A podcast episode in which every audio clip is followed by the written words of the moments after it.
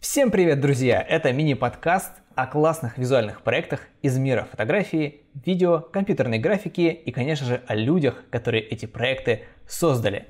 Несколько лет назад я фотографировал рекламу для крутых ребят из Anvio VR. Это чуваки, которые делают э, игры в виртуальной реальности. Классные фотки получились, все такое. И ребята меня спрашивают, слушай, говорит, чувак, а ты знаешь кого-нибудь, кто может сделать видео? И показывают мне пример рекламного видео для проекта Another World.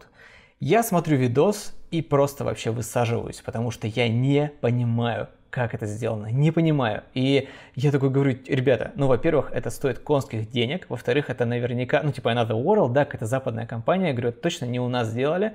Они такие, блин, да нет, это наши конкуренты прямые. Я такой думаю, фак, ну, блин, чуваки, короче, я вообще ничего не понимаю.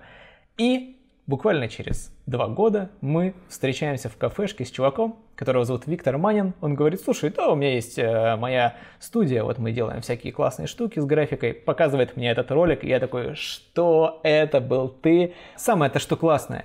Витя Манин, сегодня у нас в гостях. Здорово, чувак. Здорово, чувак. Блин, бро. Слушай, вот реально, на протяжении всех этих лет этот видос, он вообще не устарел. Он выглядит охренительно. И когда, когда я его первый раз увидел, ну там так много всего. Я вообще не понял. Ну типа там и лайф экшен, и комбинированные съемки, и CG, и я даже слов таких не знал, чувак, раньше. Ну а сейчас, да, столько времени прошло, я до сих пор смотрю этот видос, и я реально просто не понимаю, как это сделано.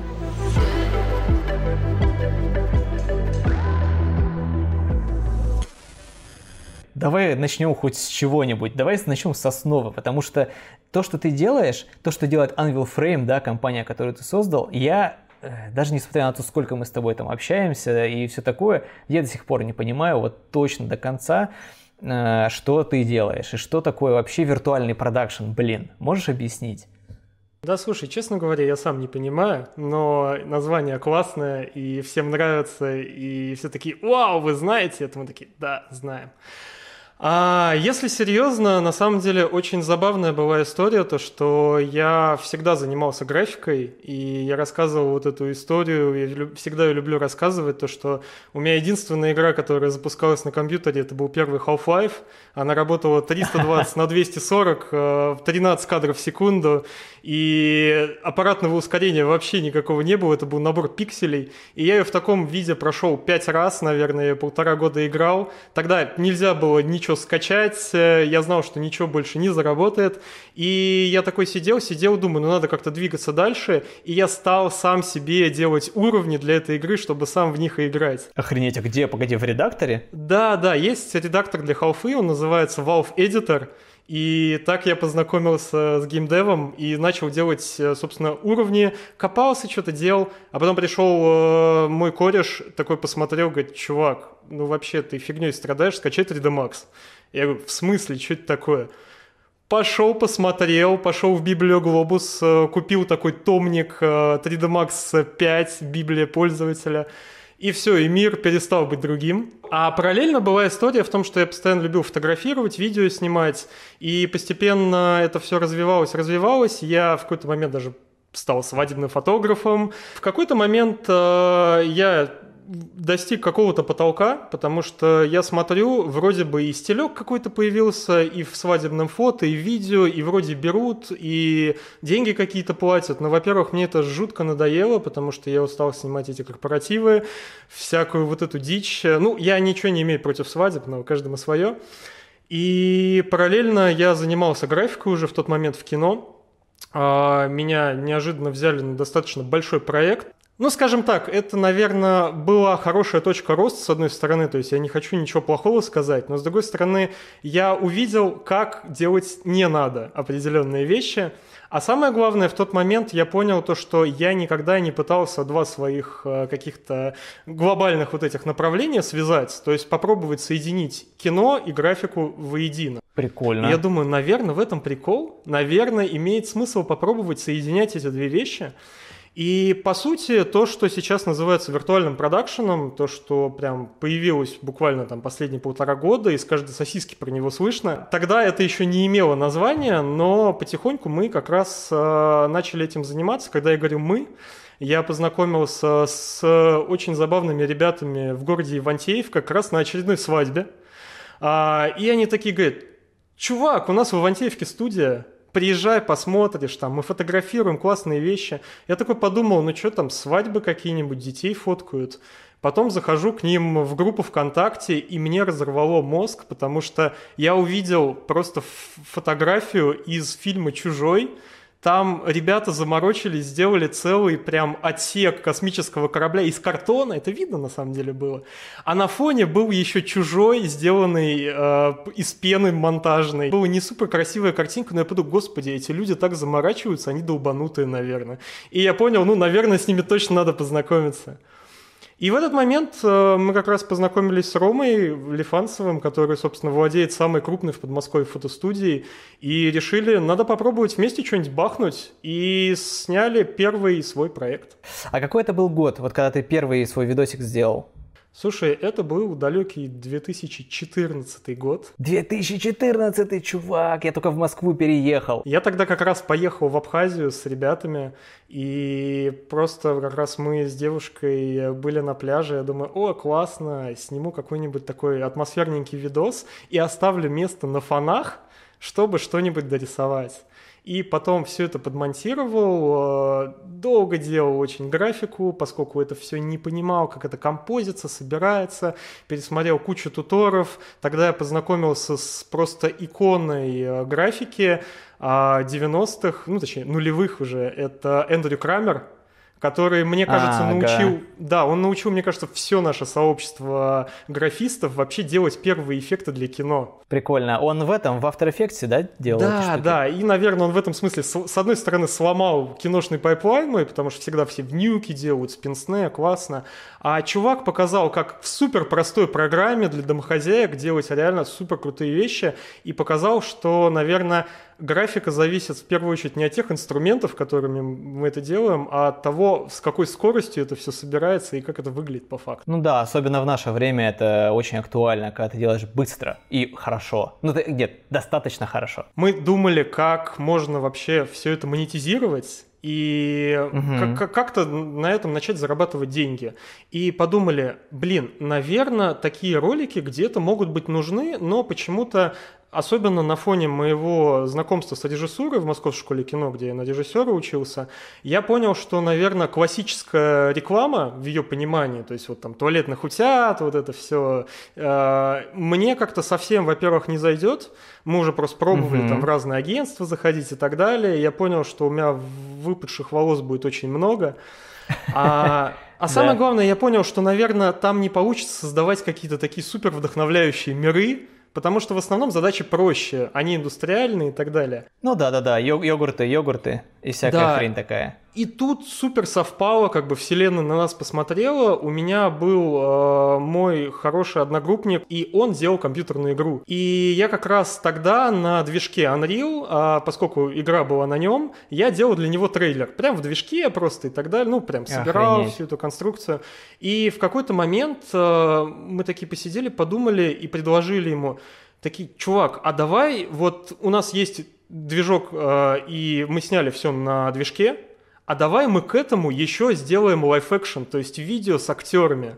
Прям заморочимся, с графикой сделаем, совместим, и будет пушка-видос. Мы на самом деле не знали, что будет пушка, но решили попробовать. И, естественно, ну как бы ничего вообще не было. Мы начали просто в гараже. Нам дали, по-моему, 70 тысяч рублей. И на основе этого мы сделали первый наш live-action трейлер – и он неожиданно зашел, порвал кассу, и мы такие, блин, что, реально так работает? А этот видос когда был сделан? Это уже был 2016 год, и, наверное, это был первый наш амбициозный проект, который мы делали полностью сами. И, конечно, мы на тот момент особо ничего не умели. Естественно, у меня были какие-то навыки уже в съемке, какие-то навыки в создании графики. Я тогда позвал оператора Диму Шибунина, с которым мы учились в МШК. Сейчас это тоже нереально крутой оператор, с которым мы снимаем практически все наши коммерческие проекты. Вот. И в этот момент э, мы собрали небольшую конструкцию, но самое главное, как раз переломный, наверное, момент для меня был, что я понял, как правильно готовиться к созданию видео. И это была очень неочевидная штука. Обычно в кино у нас как бывает? Ты приходишь на площадку, оператор, режиссер, все такие спинсные, такие поставили, час раскладываются, такие камеру поставили. Выпили чай. Да, выпили чай, такие, а, 25-й, пожалуйста, ставят 25-й объектив, такие, ну, что-то не то, а, давайте 30-й попробуем, замена объектива 15 минут, и так может пройти час, полтора, два. Меня всю жизнь бесило, думаю, как так, это же супер нерационально. Зачем вообще уберите их всех? Надо оставить 5 человек, и как бы пускай они как бы сделают все дело и будут универсалами. Но я понял, что да, это работает, но при одном условии. Если у тебя еще нет никакого бюджета и вообще ничего нет, это помогает только если ты досконально на 120% к съемке подготовишься. И тогда мы начали делать такие штуки, которые сейчас в индустрии называются аниматиками или привизами. Да, тогда это еще не был Unreal, тогда это чисто 3D Max был, но суть состояла в том, что мы прямо брали баланочки персонажей, выстраивали кадр, примерно выстраивали локацию, декорацию и делали такую черновую, черновую сборку ролика еще до того, как он снят, чтобы понять сразу, какая музыка, какая длительность кадра, какое движение камеры и так далее. И это нереально помогло, потому что в какой-то момент мы поняли то, что мы уже не задумываемся, ставить 25 или 35 или 30. Мы уже в программе поняли, что это будет 50 примерно он будет стоять на расстоянии 5 метров, и мы просто берем и его ставим. Все. Фактически э, ты прошел полностью всю съемку заранее. У тебя вообще нет вопросов да, на съемочной площадке, что делать. Ты просто берешь и снимаешь ставишь то, что нужно, да, по настройкам, по объективам, и все это благодаря симуляции в 3D-программе заранее. И на самом деле я такой думал, блин, какие мы классные, придумали такую штуку, потом потихоньку начали изучать рынок, и выяснилось, что в Америке это вообще норма. То есть для них не бывает вот этой вот русской истории, когда пришли, долго думают, что делать. Если, допустим, посмотреть какой-нибудь э, бэкстейдж или making of каких-нибудь Avengers, то на самом деле да, они да, все полностью сделаны по аниматикам. Там кадр в кадр практически все совпадает, потому что там такие многомиллионные бюджеты, что ни оператор, ни режиссер уже не могут себе позволить на площадке что-то искать. Все уже найдено. Так получилось, что уже последние два года я начал преподавать может быть, и к несчастью своему, но в какой-то момент появилась, с одной стороны, необходимость делиться тем, что мы умеем. Она была в первую ну, блин, очередь... ты преподаешь в, в МШК ты преподаешь в МШК. Охренеть, чувак. История, наверное, в том, что не хочется и не хотелось никогда этим заработать в первую очередь денег. А проблема очень банальная. Выяснилось, что, видимо, в ближайшем окружении я такой один. И мне срочно потребовалось э, обучить других людей, чтобы а, разговаривать с ними на одном языке. И, наверное, кайф э, истории как раз заключается в том, что за последние пять лет инструменты прямо супер упростились. Теперь, ну, во-первых, миллион уроков в интернете, а самое главное, программы стали супер проще. И раньше вот те же самые вот эти раскадровки, аниматики мы делали в 3D Max, это было долго, нудно, тяжело и через боль. И там, если ты лет пять не знаешь 3D Max, тебе вообще даже соваться смысла нет. Сейчас э, с появлением Unreal, бесплатного, блин, движка, вместо 20 10 тысяч долларов за 3D Max, а, ты можешь просто взять его, установить и по уроку с YouTube за вечер уже научиться делать какие-то простые вещи. И это прям, ну, супер крутая штука. Ну и, короче говоря, получается так, что ты просто сейчас с помощью МШК и курсов, которые ты сам даешь, да, по виртуальному продакшену, ты, ну, не просто делишься знаниями, а еще и помощников себе взращиваешь фактически. Да, это на самом деле очень лютая проблема, потому что сейчас э, виртуальный продакшн как понятие как раз последние полтора года э, прям активно пушится изо всех щелей, потому что все... Вообще везде, да. Да, все видели «Мандалорец», э, который был снят почти полностью на LED-панелях. После этого весь мир сказал, все, Хармакей мертв, вообще нафиг вот это все, теперь кино будет сниматься вообще по-другому, давайте жарить все на ледах, и выяснилось, что никто не умеет это делать. Но виртуальный продакшн это же не обязательно LED, правильно? Да, в, в этом на самом деле самая главная фишка. Вообще э, все, когда говорят виртуальный продакшн, в первую очередь думают именно про вот эти LED-панели. Но на самом деле LED-панели это лишь один из инструментов, буквально там 10% виртуального продакшена. А вообще этот термин, как и само направление, появилось еще до появления ледов, когда на хромакее начали снимать в реальном времени. То есть, когда с помощью специальных программ и аппаратных комплексов а, научились отделять хромакей прямо вживую, то есть не где-то там на посте, через обработку. Каким образом это работало? Делается специальный трекер а, физический, который передает э, положение реальной камеры в виртуальное пространство и позволяет, по сути, сделать связку, и реальная и виртуальная камера начинают жить в одном таком комбинированном мире. И, по сути, виртуальный продакшн говорит про то, что теперь локация не обязана быть настоящей. И все это происходит в реальном времени. То есть это, наверное, самая важная основа. А второе – это то, что самым э, популярным сейчас инструментом и самым доступным, самым раскачанным стал как раз движок Unreal Engine. По сути, это игровой движок. Изначально на нем делали игры, было четыре версии. Все, кто в компьютерные игры играл, стопудово в какой-то момент играли в игру, которая сделана именно на этом движке. Но буквально полтора года назад как раз случился драматический переход, когда большие кинокомпании типа Ари а, заколабились э, с Epic Games, э, создали тест, а, который лег как раз в основу создания «Мандалорца». И, собственно, в этом тесте, помимо всего, были как раз те самые LED-панели. Поэтому все, в общем-то, про них и говорят. Слушай, ну а Another World, ролик, который как раз вот будоражит меня вообще до сих пор, он, естественно, был сделан на хромаке правильно? Что там было реальным, что было нереальным? Как вы сделали эти безумнейшие сцены вообще с вот этим вот пляжем и, и космическими городами и перелетами, где эти э, планеты, космические корабли. Вообще охереть, я просто не понимаю, как вы это сделали, чувак. Как вы это сделали? Здесь требуется пойти, наверное, чуть-чуть назад и вообще рассказать, как мы получили этот проект.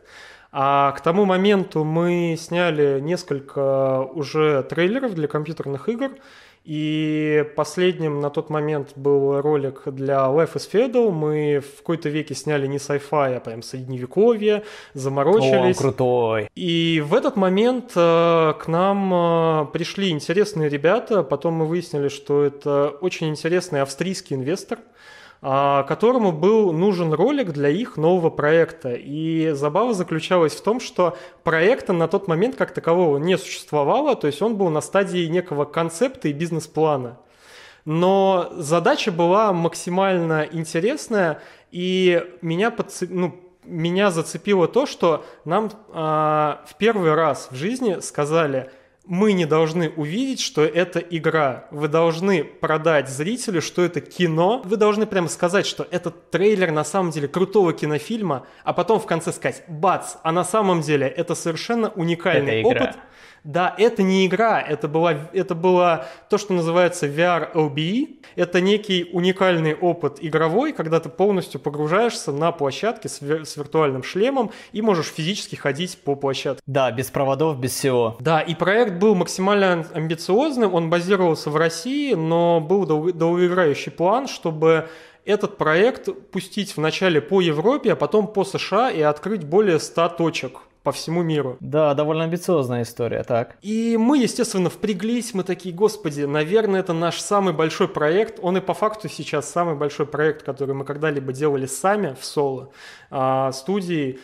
И мы тогда поняли, что никаким образом это по колхозу не сработает, надо прям полноценный киношный пайплайн собирать. Я подтащил э, знакомого как раз э, оператора Диму, с которым мы уже на тот момент много поснимали, а, позвал продюсера, позвал второго режиссера, и потихоньку процесс начал обрастать той киношной мишурой, которую я не люблю, но без нее в этот момент было уже никак. Блин, ну да, да, да. И на самом деле мы как раз первые три месяца только делали аниматик для этой истории.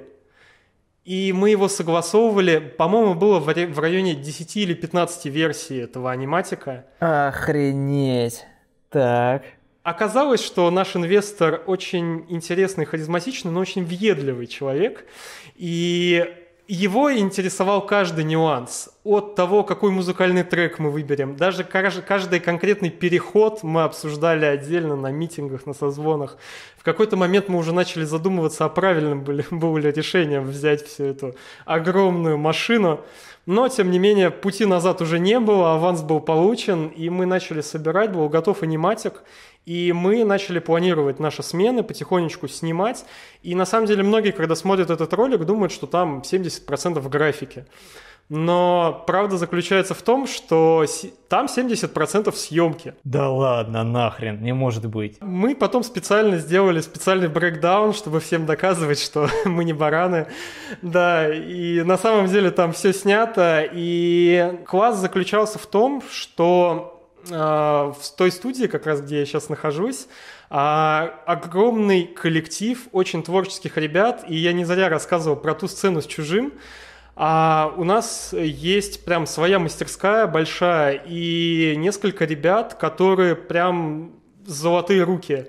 И вместе с ними мы освоили кучу еще супертехнологичных вещей. То есть, если раньше там прям все порезать по рулетке, там попилить, то мы уже на этом проекте прибавили к этому 3D-печать, лазерную резку. По чуть-чуть мы это на других проектах начинали осваивать, а тут мы прямо разгулялись по полной. И наша задача а, была все, что возможно снять, сделать руками.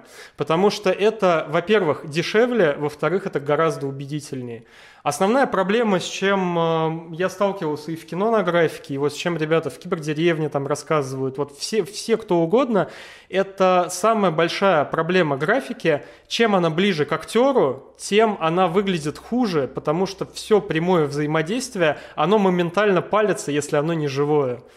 И вся предметная декорация, которую мы видим вблизи, она должна быть, естественно, живой, настоящей. И как раз мы таким образом начали создавать все вот эти криокапсулы, а, оружие, костюмы, и прям собирать их руками. Блин, это так интересно. Но все же хотят научиться делать графику. И вот в тот момент, да, когда ты ее уже научился делать, ты понимаешь, что, блин, на самом деле практикал эффект это, это же, ох, мы придумали себе шикарные кадры на заброшенных пляжах, а, чтобы камера прям пролетала, да, по всему этому. Но мы такие, ну мы же не можем съездить в Исландию за наш бюджет. Ну, не было такой возможности, чисто физически. Но при этом я же понимал уже на том маленьком опыте, который у меня был, если мы это просто снимем в хромакейном павильоне, то это вообще работать не будет, это будет выбиваться из всего. Так, а как вы это сделали? Поэтому два лайфхака, которые помогают. Во-первых, мы использовали много готовых э, стоков, то есть мы уже находили готовые съемочные, а, допустим, из Исландии, из других невероятно живописных мест, просто красивые 4К футажи. Как раз на аниматике мы проверяли, насколько они ложатся. Туда базово вкомпаживали людей. После этого понимали на уровне концепта, как туда дорисовать а, какие-то фоны, строения и так далее – и потом, самое главное, чтобы в композить туда людей, мы не снимали их на хромакее, мы реально выезжали в Дзержинский карьер. И это была очень смешная история. Представь себе пляж, а, разгар июля, жара, огромное количество людей, которые просто разлагаются на солнце, и прям буквально по ним, посреди них ходят люди э, наши в костюмах с винтовками и изображают вид, как будто они на абсолютно неизвестной планете. Ну а вот кадры, например, где подлетает камера, да, и ночной город вот этот вот невероятный, сайфайный, или, например, где пролетает э, космический корабль, и мы видим Землю, это вообще full CG, правильно? Да, в ролике мы сделали буквально несколько кадров UCG, их там в районе 7 или 8. А, ну, слава потому богу, что... я думал, вы уже футажи с МКС там брали в 4К. Не-не-не, та, там как раз история заключалась в том, что какие-то кадры, естественно, невозможно было найти на стоках, а, когда это особенно какой-то интересный космос, космические корабли. И здесь пригодился мой старый навык в кино, потому что в киноиндустрии как раз, когда я работал и на «Марсианине», на «Мафии», потом на «Легенде о Калаврате», моя самая первичная задача э, был в первую очередь. Matte paint дословно переводится как рисование поверх, и по факту это сверхфотореалистичное рисование. И в тот момент э, у меня был уже определенный навык, как это делать э, самому. Я несколько кадров сделал сам, а несколько кадров как раз я уже подключал старых знакомых ребят из кино, и они рисовали мэтпейнты, которые мы потом уже композили, анимировали. Космический корабль тот же самый, он э, был взят просто моделькой с 3D-стоков, э, а, чуть-чуть дорихтован, подсвечен, и мы сделали вид, что это прямо с нуля сделано, но на самом деле, конечно, нет, мы оптимизировались. Блин, прикольно. А в чем делали графику, которую вот э, с, с космическими кораблями и так далее? Это Unreal или это 3D Max? Тогда еще мы Unreal для этого использовали мало, потому что инструментов подходящих не было. Это был абсолютно классический старый пайплайн. Это был 3D Max, Octane. На 3D Max на самом деле и сейчас сидят э, многие киношники старой школы. Я, кстати, очень удивлен. Ну, вышло огромное количество пакетов, но на самом деле 3D Max он просто существует 15 лет, под него сделано огромное количество инструментов, и если ты уже всех их знаешь, то гораздо проще делать там и не переучиваться. Так, ну про 3D, короче, понятно, а вот о самым сложным практическим эффектом, самой сложной, ну вот реальной съемкой в этом ролике, что было? Наверное, самыми сложными съемки были как раз э, вот подобные, когда мы выезжали целиком на локацию, на всю смену. Это были очень долгие смены, в которых мы готовили пиротехнические эффекты и там было нереальное число прям сложностей, э, там тот же самый карьер, это нереальная жара, все эти люди, песок, в который мы постоянно падали, и у нас была подводная съемка, и в этой подводной съемке очень смешно, там в ролик вошло, наверное, секунды 4, но по факту мы снимали смену целую. То есть мы на протяжении 8 часов наши герои падали в воду в разных э, просто состояниях. Офигеть. По факту это смешная история в том, что на выходе ролик 3 минуты, наверное, он поэтому получился таким резонансным, потому что мы собрали весь жир материала, по факту там хватит минут на 25. То есть, в принципе, можно серию сериала сделать. Потому что 10 смен э, — это прям супер много для такого ролика. Никто никогда так не снимает. А вот скажи тогда, ты чувак, который прошел, блин, ну вот огромную такую жизненную школу, да, попробовав так много всяких инструментов разных и, и, и там, и сям, и виртуальный продакшн уже. А вот сейчас ты куда двигаешься, куда ты идешь? Наверное, самый такой мой большой passion проект, а, то, чем я прям горю и что очень хочется сделать, мы сейчас делаем свой интерактивный фильм. И поскольку все почти 8 лет а, так сложилось, что я одной ногой в игровой индустрии, другой в киношной, мне всегда очень хотелось совместить эти два направления прям по-настоящему и не в виде какого-то трейлера и кат-сцены для кино или для игры, а прям сделать настоящее кино, в котором есть возможность интерактивного взаимодействия с героем. На самом деле есть много уже таких проектов. Это... О, я помню из... X-Files старые, помнишь? Да, это... И вообще редко его кто вспоминает, но это, наверное, как раз в свое время и порвало меня, потому что я обожал X-Files, а тут все, Маудер Скалли, с ними можно повзаимодействовать. Ну, по факту нет, их там не было. Ну да. И на самом деле проектов много. Это Детройт там известный, есть менее известный, это проект там Late Shift Complex, а, и это проекты, которые чисто сняты и при этом они интерактивны, но а, хочется сделать это на абсолютно новом уровне, ну, насколько получится, используя как раз современный вот виртуальный продакшн, Unreal Engine, и самое главное, попробовать это монетизировать именно как игру, а не как э, именно сериал, кино, и, собственно, на это направлены наши последние силы, мы там пишем сценарий, но поскольку, опять же, это делается за свой бюджет, это делается медленно и постепенно. Блин, ну как это все интересно, чувак. Мне так нравится, что сплетаются технологии, истории вообще, ну то есть где кино, где компьютерные игры? Ну ты просто 10 лет назад подумай. А сейчас это все настолько все и в сериалы, и о, интерактивные истории. Блин, безумие. А как тебе удается сейчас э, поддерживать в себе, э, ну, вот этот огонь? Потому что просто, я не знаю, ты одно уже видел, второе видел, третье снимал. То, то есть у тебя настолько огромный визуальный опыт, и ты все равно еще горишь. И, и что ты исследуешь и пробуешь, да, там, спаиваешь в своей работе. Наверное, из всех проектов, которые выходили в последнее время, меня прям, мне взорвали мозг два. Это был как раз Детройт, потому что я... Который уви... Become Human или кто? Да, да. Я увидел, насколько игра может быть кино. Это очень забавное ощущение, но на самом деле это кино, просто в нем где-то можно понажимать и походить. И по сути, в нем были профессиональные актеры, профессиональные операторы, режиссеры. И второй проект э, это Last, The Last of Us. Us. Да, я знал.